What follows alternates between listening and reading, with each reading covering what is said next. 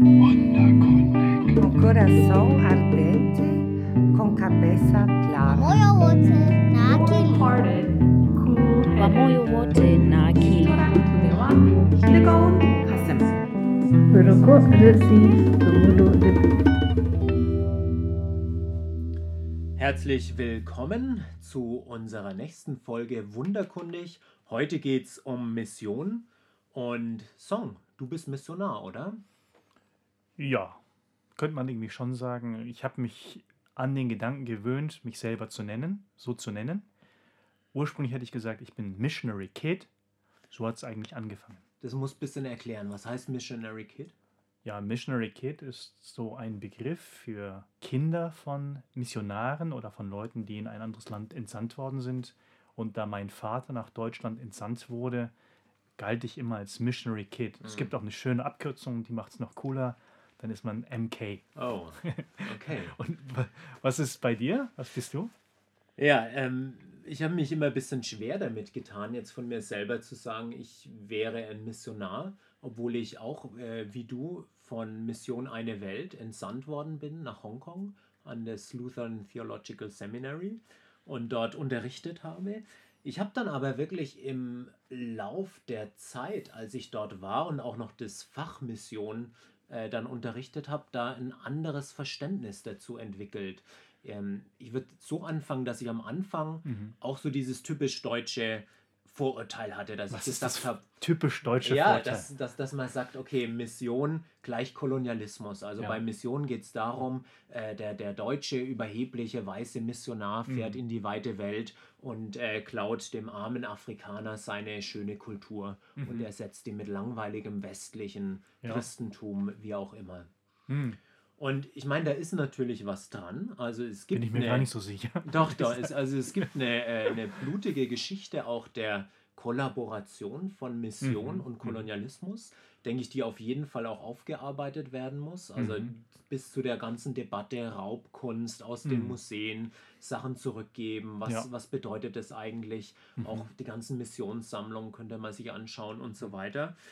Auf der anderen Seite, als ich dann Mhm. Mission unterrichtet habe, habe ich auch gemerkt, äh, musste ich mein eigenes Verständnis klären. Und inzwischen würde ich sagen, ja, ähm, ich habe eine Mission, ich habe ein positives Verhältnis zur Mhm. Mission. Du hast eine Mission. Ja, das ist ja auch Hm. vielleicht nochmal ein Unterschied. Im Hm. Englischen äh, ist Mission viel einfacher, gebräuchlicher irgendwie. Ist Ja. das so Common Sense? Hat auch jede Firma eigentlich. Jede Firma hat, eine, hat ein Mission Statement. Mhm. Und so würde ich es aber auch für mich sagen. Mission bedeutet, Verantwortung zu übernehmen. Also Verantwortung für mein Stadtviertel, für den Ort, wo ich wohne, aber auch Verantwortung für die Schöpfung, Verantwortung für die Gesellschaft und Verantwortung vielleicht sogar in einem planetarischen Sinn, Wow. wenn man es jetzt ganz hoch hängen will. Und wer mir da geholfen hat, das waren wirklich die Studierenden, die, mit denen ich mich da beschäftigt habe. Einen werden wir später noch hören, der sich also mit Mission in Myanmar Hm. auseinandergesetzt hat. Ja, und jetzt hören wir jemanden aus Papua-Neuguinea, den Pfarrer Mayupe Pa, der auch lange Zeit in Deutschland gelebt hat und entsprechend das Interview auf Deutsch geben konnte.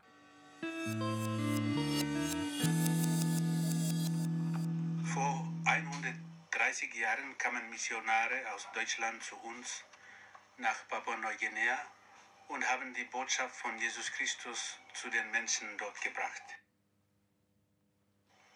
Heute sind Menschen dankbar dafür, dass die Botschaft von Jesus Christus zu uns gekommen ist.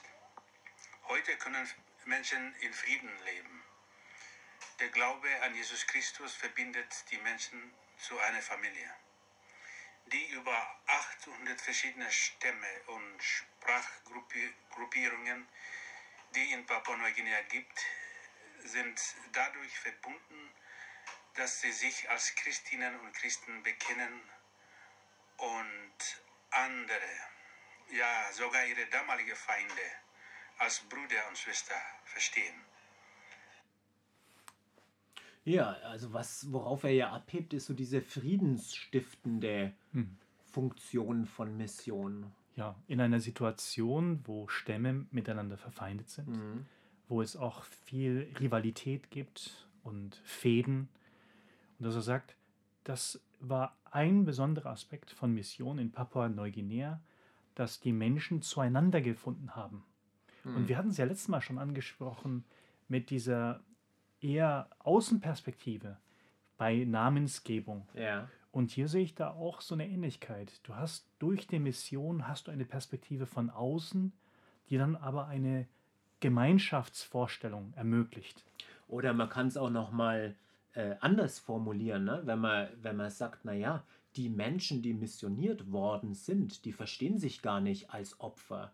Die denken gar nicht, ähm, oh je, ähm, jetzt wurde mir meine Kultur geklaut, sondern das gibt es, denke ich, auch, dass es äh, dort sozusagen sowas wie eine Revi Revivalism, sagt man, also eine Mhm. Rückkehr vielleicht auch zu, zu anderen Traditionen gibt, dass aber gleichzeitig es auch so ein, so ein Stolz gibt oder so eine, zu sagen, das ist meine Geschichte und ja, ich bin äh, Christin, ich bin Christ geworden Mhm. und es ist was Positives, in die Geschichte stelle ich mich. Und es ist nicht so, dass die Geschichte davor ausradiert wäre, Hm. sondern es ist Teil der eigenen Identität. Ja. Und das finde ich ganz spannend, dass man das nochmal neu sehen kann, aber man lebt nicht unter den Voraussetzungen der früheren Zeit, so hat es ja der Pfarrer Mayo Pepar gesagt. Und ich finde auch sehr interessant, welche ähm, Debatte er dann noch aufgegriffen hat. Manche Kritiker meinen, dass die Deutschen durch Missionsarbeit einheimische Kulturen zerstört und die zerstört haben und die deutsche Kultur verbreitet hätten. Das äh, finde ich wirklich schade. Man redet hier, als ob das Christentum deutsche Kultur wäre. Das stimmt nicht, zumindest nicht in dem Kontext von der lutherischen Mission in Papua-Neuguinea.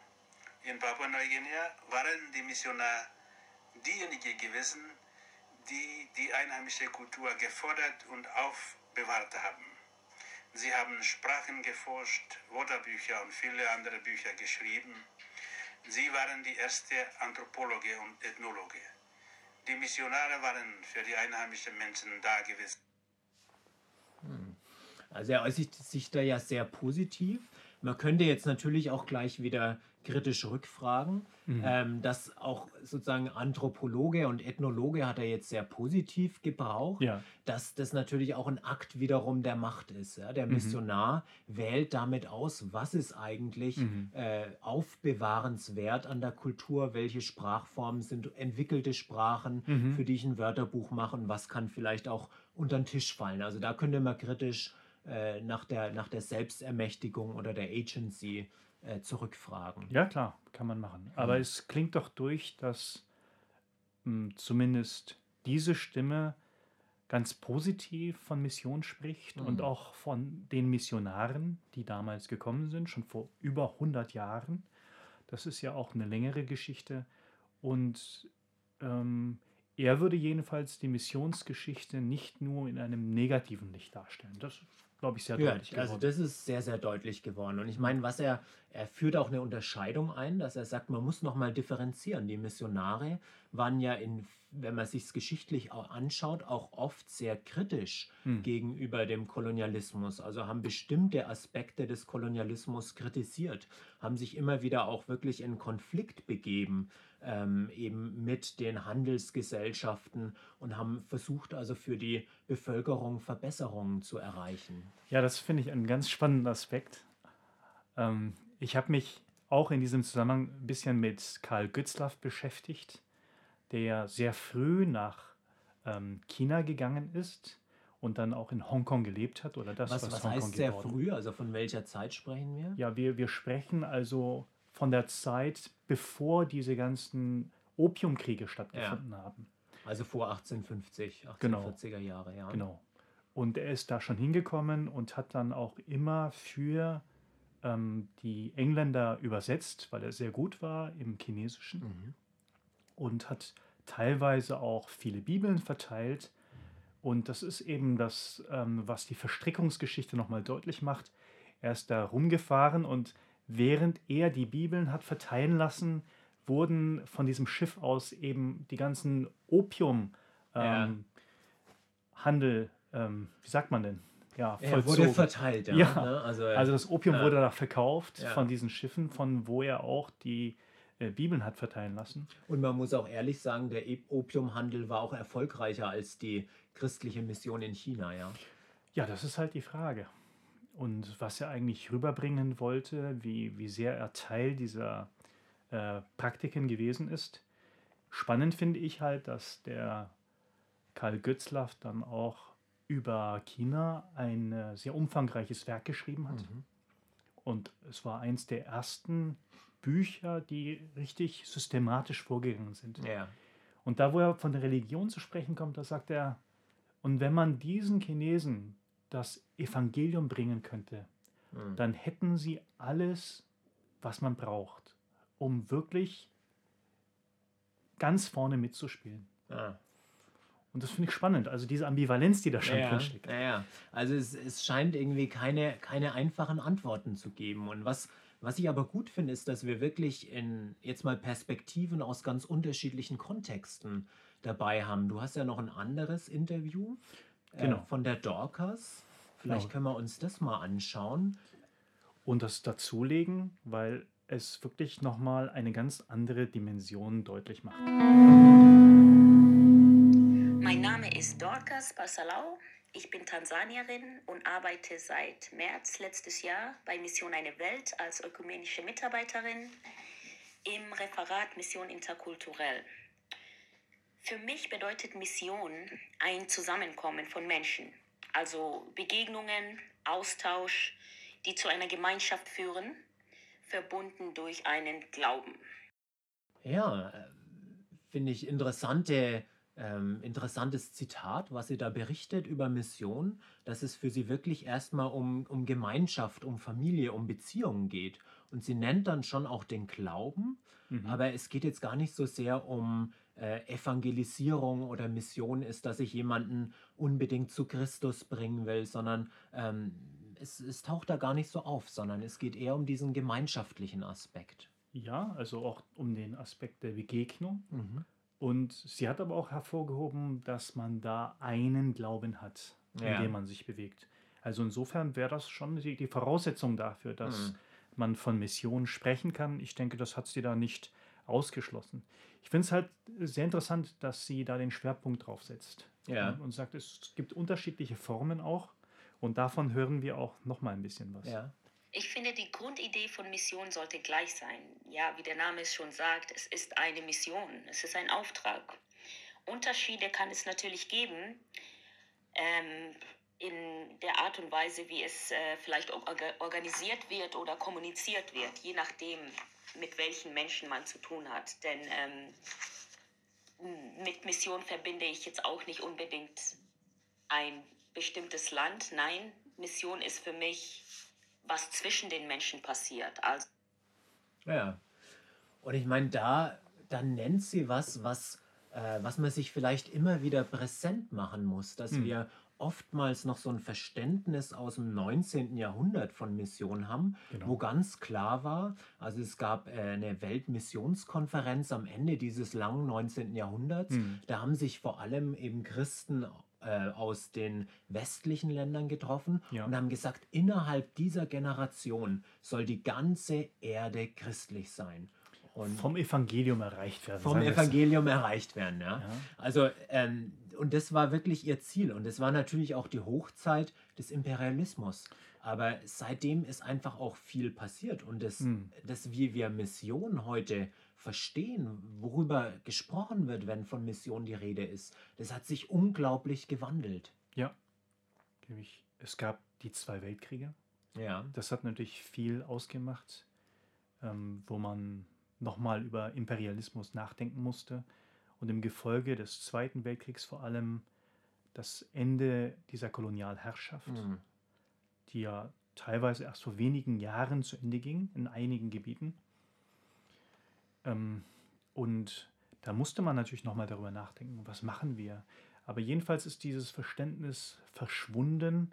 Es gibt ein christliches Europa und ein christliches Nordamerika und der Rest ist Heidenland. Das kann man ja, Ja. so nicht mehr sagen. Ja. Also vor 100 Jahren waren nicht mal 10 Prozent ähm, der Bewohner Afrikas Christen. Hm. Und jetzt in Subsahara-Afrika spricht man von 60 Prozent heute.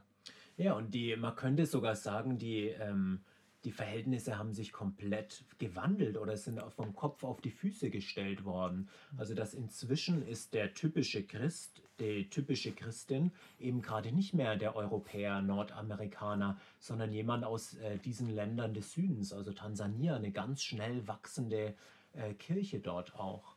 Ja. Und die spielen ja auch für die Gesamtgesellschaft eine große Rolle. Die Kirchen, in, vor allem in den Ländern äh, Afrikas. Hm. Und da ist es ganz spannend, was da eigentlich geschieht. Und so wie Dorcas das ausgedrückt hat, Mission ist Begegnung. Und Hm. da muss man einfach sagen, geht die Richtung dieser Begegnung auch ähm, einen anderen Gang, als es vor 100 Jahren der Fall Ja. war. Und es, es gab ja auch ein paar Stationen so in der Missionsgeschichte, äh, wo sich also immer wieder auch ähm, die Leute getroffen haben und eigentlich darüber verständigt haben, was ist denn äh, unser Verständnis? Also sagt die Dorcas ja auch, es Mhm. sollte irgendwie so ein- eine Gemeinsamkeit oder einen Konsens geben. Das ist ja auch ein Teil von Missionen, sich einzugestehen, es gibt unterschiedliche Christentümer auf der Welt und die Mhm. haben vielleicht alle die gleiche Wurzel, müssen aber nicht gleich sein, sondern sollen versöhnt in Verschiedenheit sein. Ja, sag mal, ich meine, ich bin ja nicht der Missionswissenschaftler, aber vielleicht kannst du mal ein paar von diesen Stationen nennen, damit es unsere Hörerinnen und Hörer auch mal so ganz griffig da haben. Hm. Na, ich denke, die ähm, mit die wichtigste äh, Konferenz war äh, erstmal 1968 Mhm. in Uppsala, wo man festgestellt hat, es ist ein Jahr, in dem sich einfach ganz viel getan hat, wo die Welt im Aufruhr ist, wo man Mhm. auch festgestellt hat, es kann nicht so weitergehen mit der Also nicht nur Mission. Woodstock, sondern auch Uppsala.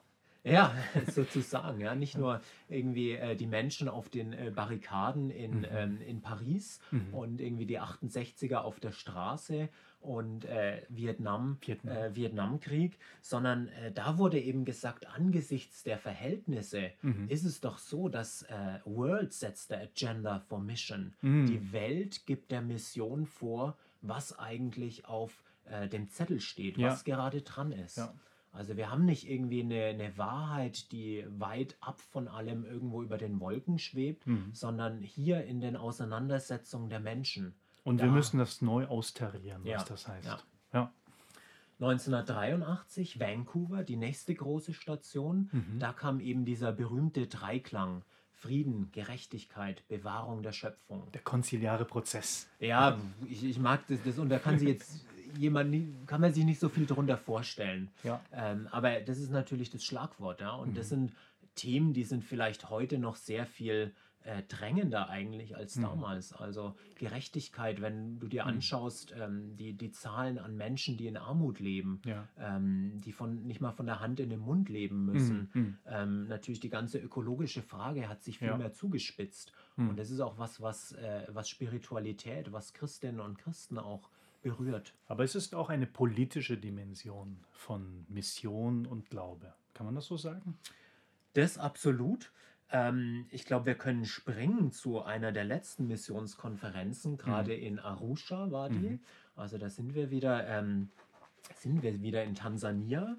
Ähm, und die hat nochmal sich ganz besonders darüber nachgedacht, was heißt eigentlich Discipleship, Mhm. also ähm, Jüngerinnenschaft, Oder Nachfolge. Nachfolge Ja. ähm, eben aus der, dem Bewusstsein heraus, dass man ähm, eben jetzt noch ein äh, letztes Datum, 2013 in äh, Busan, Mhm. äh, Südkorea, war eben äh, die letzte große Konferenz, wo ein neues Missionsverständnis verabschiedet worden ist. Also die alle Kirchen, ähm, die katholische war sogar auch mit dabei, Ja. ähm, haben sich dort getroffen und also gesagt, okay, und das ist das, worauf wir uns einigen können. Mhm. Und äh, manches draus ist also ähm, faszinierend, kann man sich gar nicht vorstellen, dass das. Äh, Ja, bring mal was. Ja, Was dass das denn so Kirchensprache ist. Ja. Authentisches christliches Zeugnis findet nicht nur in dem statt, was wir in der Mission tun, sondern auch darin, wie wir unsere Mission leben. Hm. Und da heißt es dann, ähm, diese missionarische äh, ähm, Kraft, Spiritualität ist Energie für ein Leben in Fülle und fordert Engagement im Widerstand gegen alle Kräfte, Mächte und Systeme, die Leben verweigern, zerstören und einschränken. Missionarische Spiritualität ist immer verwandelt.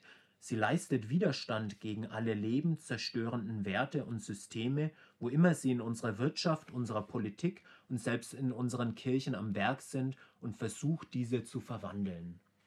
Ja, was sind denn diese lebenszerstörenden Mächte? Also, Ja, was also ist das, damit äh, gemeint? Ich frage mich immer, ist, geht das gegen den Kapitalismus oder? Ja, absolut. Also das, ähm, äh, ich habe dann zusammen mit einem äh, Freund, habe ich nach dieser ähm, Verlautbarung, habe ich ein Buch mit rausgegeben. Mhm.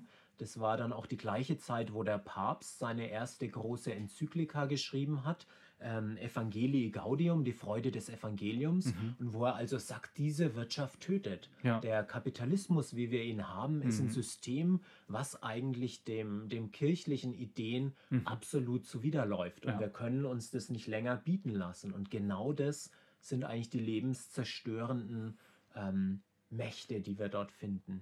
Das ist ja ganz interessant, weil man ja durch die Mission oft auch oder im Zusammenhang der Mission eine neue Lebensweise hineingetragen hat in viele Mhm. Länder, die sich dann auch eher dieser liberalen Wirtschaftsordnung aufgeschlossen haben. Ne? Und dann sagt man aber, diese, diese Wirtschaftsordnung, die tötet jetzt auch. Ja, ja klar, es ist, es ist natürlich, hat auch mit Selbstkritik zu tun, dass Hm. man sagt, ähm, äh, das klang ja schon von Anfang an immer durch. Also äh, Mission ähm, hat immer den, den Anspruch, was zu verändern, bringt Ja. was Neues. Aber man muss natürlich auch kritisch fragen, was wird da auch an Neuem gebracht? Und ähm, dass es immer wieder neu ähm, durchdacht werden sollte. Und ähm, also in Arusha ging es dann so weit, dass gesagt worden ist, okay, ähm, wir sind jetzt im Kampf gegen ein äh, neoliberales, globales Mhm. Empire, gegen ein Imperium und Ja. müssen uns da also zur Wehr setzen. Das Imperium schlägt zurück. ja, ja aber ich, ich sehe schon, der Song, deine, deine Augenbraue zuckt schon, ja. Ähm, dir ist das alles wieder zu pauschal. Ja, das kann man schon sagen. Ähm, ich, ich sehe die Notwendigkeit, Mission auch im Hinblick auf die heutige Zeit neu zu verstehen. Hm. Und wenn ich diese Stimmen höre, jetzt von Dorcas und auch von Mayu Pepin, dann ist mir auch deutlich, dass es nicht damit getan ist, zu sagen, Mission ist am Ende oder wir gebrauchen das Wort nicht mehr, sondern tatsächlich zu gucken, was ist denn die Geschichte? Wie wollen wir sie verstehen von der heutigen Zeit? Aber da jetzt als Feindbild mh, sowas wie das kapitalistische Empire aufzumachen, Hm. das ist für mich auch ein bisschen zu, ja, wie soll So ich sagen? holzschnittartig vielleicht. Ja, zu, zu schwarz-weiß. Na, gut, man kann, denke ich, gewiss, man müsste da nochmal ähm, die Grautöne mit einzeichnen. Und es ist natürlich auch immer die Frage, ob äh, ob es wirklich so ein Draußen gibt von dem kapitalistischen Empire, ob wir nicht immer schon äh, auch in unserem Widerstand letztlich darauf zurückgreifen.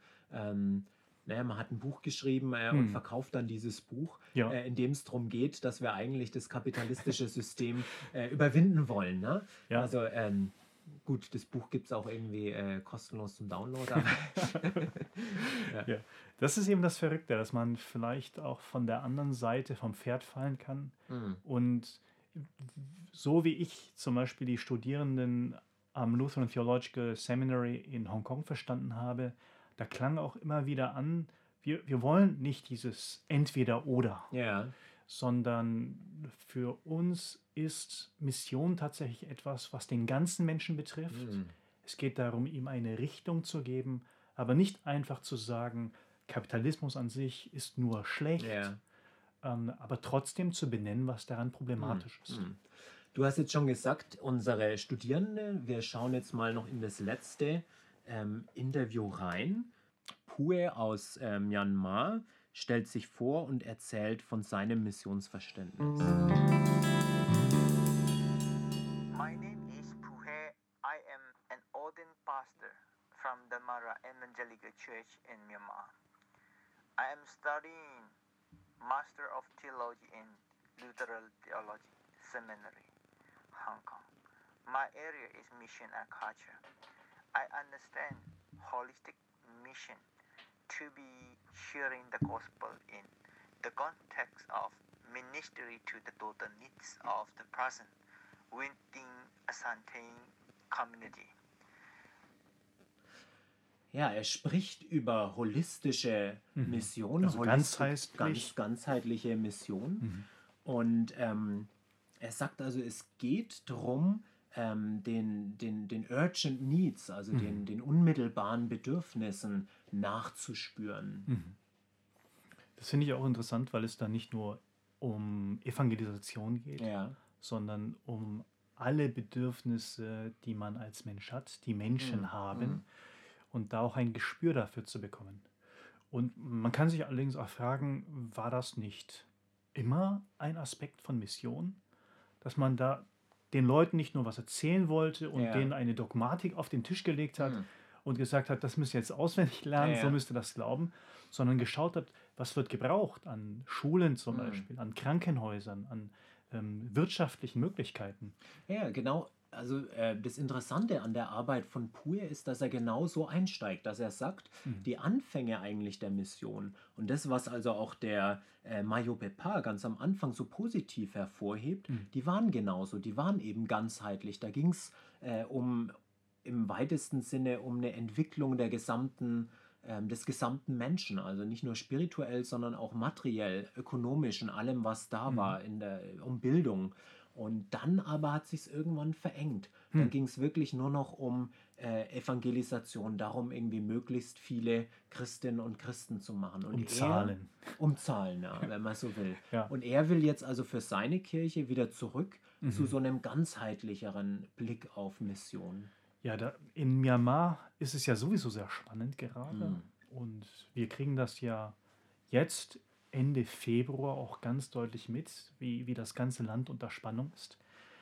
Und da kann man den Leuten natürlich auch nur wünschen, dass sie ähm, auch ein Verständnis dafür haben, wo es hingehen soll. Ja, und ähm, wenn man da jetzt über äh, Projekte auch redet, die da konkret gemacht werden, Mhm. also dann, dann geht es wirklich auch um, um Unterricht, um Schulen, um Nachhilfezentren, Ja. aber auch um Unterstützung für Landwirtschaft, dass gesagt wird, Mhm. äh, ein Problem äh, ist eben auch die äh, Entwaldung, die, die, dass Mhm. die Böden immer schlechter werden durch eine Ja. bestimmte Art von Landwirtschaft Mhm. und dass Mission sein könnte, da neue Anbaumethoden ähm, zusammen mit der Bevölkerung auch zu entwickeln. Ich habe noch im Ohr ähm, die Kachin Independence Army. Also es gibt ja diesen Stamm, könnte man sagen, diese ethnische Gruppe, die überwiegend christlich ist. Ja, Und die haben eine eigene ähm, Befreiungsarmee. ja, Und diese Armee wird vor allem auch von Christen geführt. Und die setzen sich aber gegen äh, die Gesamtregierung ein. Hm. Und da fand es immer spannend, wie, wie man das dann begründen kann. Und ich habe jedenfalls damals, als wir uns darüber unterhalten haben, viel darüber gelernt, ähm, wie viel an Identität ähm, dieses christliche Selbstverständnis mit sich bringt. ja, Und dass das aber nicht immer die Gesamtidentität eines Staates sein muss, Hm. sondern einer bestimmten Gruppe sein kann. Und wie sich das dann aufbaut, dass Leute sagen, durch den christlichen Glauben haben wir auch eine Vision davon, was es heißt, ähm, für uns autonom zu sein. Hm. Und das finde ich ganz spannend. Das wird man ja in Deutschland zum Beispiel gar nicht als Aspekt von Ja. Mission sehen. Ja, ja. Ja. Aber es schwingt natürlich auch der Aspekt des Friedens äh, mit. Mhm. Also es gibt natürlich auf der einen Seite die Theologien, die dann sagen, okay, Mhm. ähm, wir wollen in den Widerstand, in den bewaffneten Widerstand, aber es gibt auch ganz viele, die sagen, nee, es geht uns darum, eine äh, Vision oder eine Mhm. Mission für ein Zusammenleben in Vielfalt und Zusammenleben auch in Frieden zu erreichen. Ja, ich denke mal, dass auch die befreiungstheologischen Ansätze letztlich auf Frieden zielen. Mhm. Also es ist ja nicht so, dass, dass die dann Krieg um des Krieges Ja, ja. planen, sondern sagen, ähm, es gibt bestimmte Autonomiebestrebungen, die gehören einfach zu den Bedürfnissen der Menschen dazu. Ja. Und wie kommen wir ihnen nach? Und dann wird es richtig spannend, auch auf ethischer. Ebene. Kann ich denen sagen, äh, leg mal bitte die Waffen nieder, Gott will nicht, dass Mhm. Menschen Gewehre in die Hände nehmen? Oder ist das ein Aspekt, der zur Selbstbestimmung dazugehört? Und das finde ich eben das Spannendste, dass man das von außen gar nicht in der Hand hat. Also es waren Missionare, die das Christentum nach Myanmar gebracht haben. Hm. Und da sind vor allem diese ethnischen Gruppen, die sich nicht als Burmese verstehen, die sind Christen geworden. Ja. Und da haben wir teilweise 90 Prozent Christen. Naja, oder der ganze, bei Pur ist es der ganze Stamm sozusagen. Also die sind alle Christinnen und Christen. Genau. Und da ist es dann immer schwierig zu sagen, ihr macht es jetzt so und so oder Ja. ihr müsstet so und so über Frieden nachdenken, sondern da ist wirklich eine Diskussion auf Augenhöhe da, Hm. habe ich das Gefühl. Ja, das finde ich nochmal eigentlich einen ganz guten, ähm, guten Schlussaspekt. Also, dass es wirklich bei der Betrachtung von Missionen ganz stark um diese, äh, du hast jetzt die Metapher von Augenhöhe ähm, gebracht. Man könnte auch sagen, ähm, es geht um Respekt. Also Mhm. es geht darum, dass man wahrnimmt, wer sind eigentlich die Akteurinnen und Akteure von Missionen. Und da also zu sagen, ähm, quasi es wurde das Christentum den Menschen wirklich nur übergestülpt, Mhm. das macht dann auch im Nachhinein eigentlich die Menschen zu Opfern. Ja. Und äh, das ist was, was äh, wo ich also ganz starken Widerwillen spüre, wo ich Ja. sage, nee, eig- eigentlich unsere Mission sollte doch sein, dass, äh, dass jede und jeder auch wirklich ähm, der eigene Akteur innerhalb der Geschichte sein kann. Genau. Und da wird ja heutzutage der Begriff Agency sehr Ja. stark gemacht. Und das zu begreifen, dass Menschen ähm, im Zusammenhang mit Mission Christinnen und Christen werden und dadurch aber auch eine eigene Sicht der Dinge haben, Hm. die sowohl ihre eigene Geschichte einschließt, als auch die Möglichkeiten für die Zukunft. Ich fände, wenn man das so machen würde, dann müsste man auch sagen, Mission ist nicht am Ende. Ja, äh, sorry, ich glaube, äh, das ist mehr als nur Missionary Kid, was du jetzt hier gebracht hast. Da. Ja, da ist ein bisschen Leidenschaft da. Ja, vielleicht mache ich dann das Fragezeichen Mission am Ende, ja.